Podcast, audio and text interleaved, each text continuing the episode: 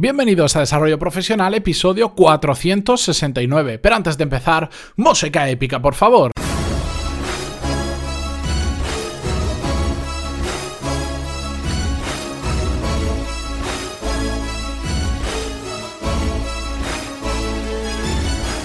Muy buenos días a todos y bienvenidos a Desarrollo Profesional, el podcast donde hablamos sobre todas las técnicas, habilidades, estrategias y trucos necesarios para mejorar cada día en nuestro trabajo. Hoy, como buen viernes, toca uno de esos episodios que tanto me gustan donde pues no tengo guion, no tengo escaleta, simplemente cojo un tema y lo comparto con vosotros. Y el tema de esta semana que he elegido es la inspiración. Y es que me parece absolutamente importante que nos inspiremos en las personas correctas, en los ejemplos eh, correctos, en cualquier cosa que nos ayude a encontrar nuevas formas simplemente de hacer las cosas o en nuevas soluciones a los problemas que ya tenemos. Y cuando me refiero a inspiración, no estoy hablando de algo mágico, algo místico, una visión que hemos tenido en un momento determinado, que es que cada vez que escucho a uno de estos pseudo gurús del tema que sea, que dice, no, yo a los seis años tuve una revelación en el colegio y desde entonces vi que me iba a dedicar a no sé cuánto.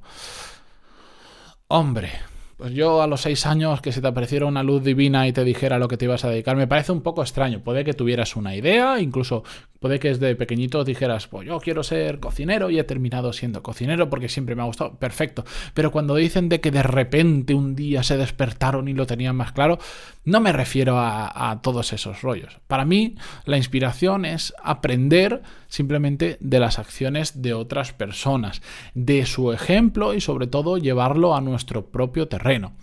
Es decir, a mí me gusta mucho tomar prestada una idea de una persona o, una forma de hacer algo y después llevármelo a mi campo y adaptarlo a mi forma de hacer las cosas. A eso me refiero yo con inspiración.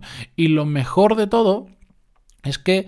Eh, Pueden ser grandes ideas o grandes acciones las que nos inspiren, por supuesto que sí, hay gente muy brillante por ahí, pero también pueden ser simplemente cosas pequeñitas o la suma de cosas muy pequeñitas las que nos inspiren a hacer algo.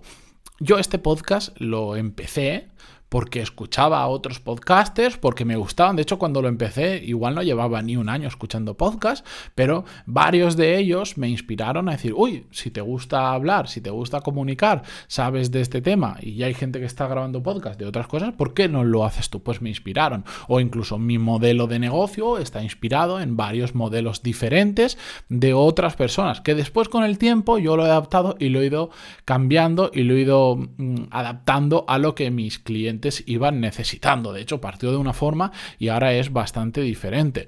La música incluso que yo utilizo en la entrada del podcast, la música épica que digo siempre, esta la escuché en un vídeo sobre videojuegos en YouTube, que estaban haciendo una broma, no me acuerdo qué historias, y y me gustó y se me quedó en la cabeza y más adelante cuando ya hice el podcast dije, uy, aquella canción, ¿cómo se, cómo se llamaba? Pues tuve que buscar el vídeo, tuve que buscar la canción, hacer un poco de, de búsqueda intensiva hasta que lo encontré. Esa música me inspiró para meterle un toque diferente al podcast. De hecho, lo de música épica no era que yo lo quisiera hacer y busqué una canción adecuada, sino al revés. Cuando hice el podcast y, y dije, necesito una música, me acordé de aquella canción, entonces dije, uy, si meto este tono un poco diferente diferente que normalmente los podcasters no lo hacen porque lo suelen hacer más serio y le meto lo de música épica. Bueno, pues eso me inspiró.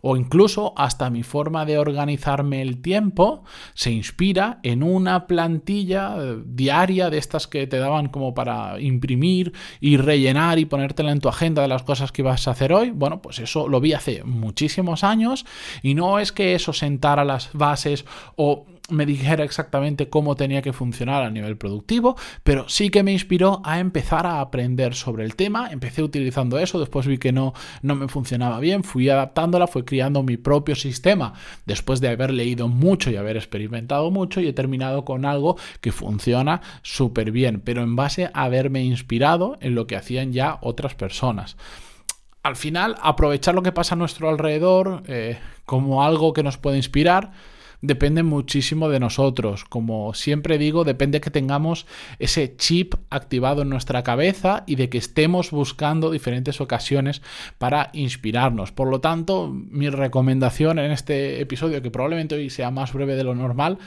es que... Eh, consumáis información muy diferente a la habitual para empezar a inspiraros en cosas diferentes. Hace poquito estaba, yo estoy en un, en, el, en un grupo de un podcast, bueno, de hecho estoy en, un grupo en grupos de varios podcasts diferentes porque me gusta ver cómo funciona todo eso, no es algo que para mi modelo crea que sea adecuado, pero estoy en uno y al final veo que siempre se, en uno de ellos siempre se habla de los mismos libros y de los mismos temas y se dan miles de vueltas sobre los mismos temas. Y yo claro, yo me callo, no tengo, bueno, yo no tengo por qué decir nada, para eso ya tengo mi podcast y digo lo que quiero, pero joder, salir de los mismos libros que al final parece que hayan 15 libros que todo el mundo solo hablan de esos libros, los leen y los releen y al final todos hacen exactamente lo mismo porque no salen de ese pequeño círculo.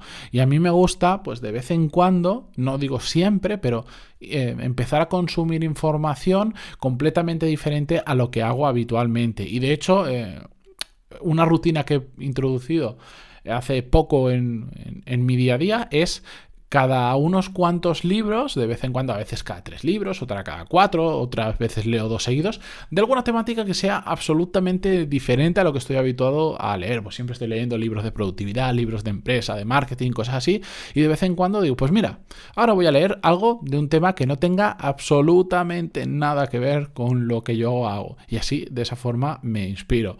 Además, también, por ejemplo, me interesa conocer muchísimo el trabajo que hace la gente, a qué se dedica, en qué consiste su trabajo, cuáles son las claves de su trabajo, aunque no tengan nada que ver con lo que yo hago. De hecho, si me conocéis en persona veréis que soy bastante preguntón, simplemente porque me interesan todos esos temas.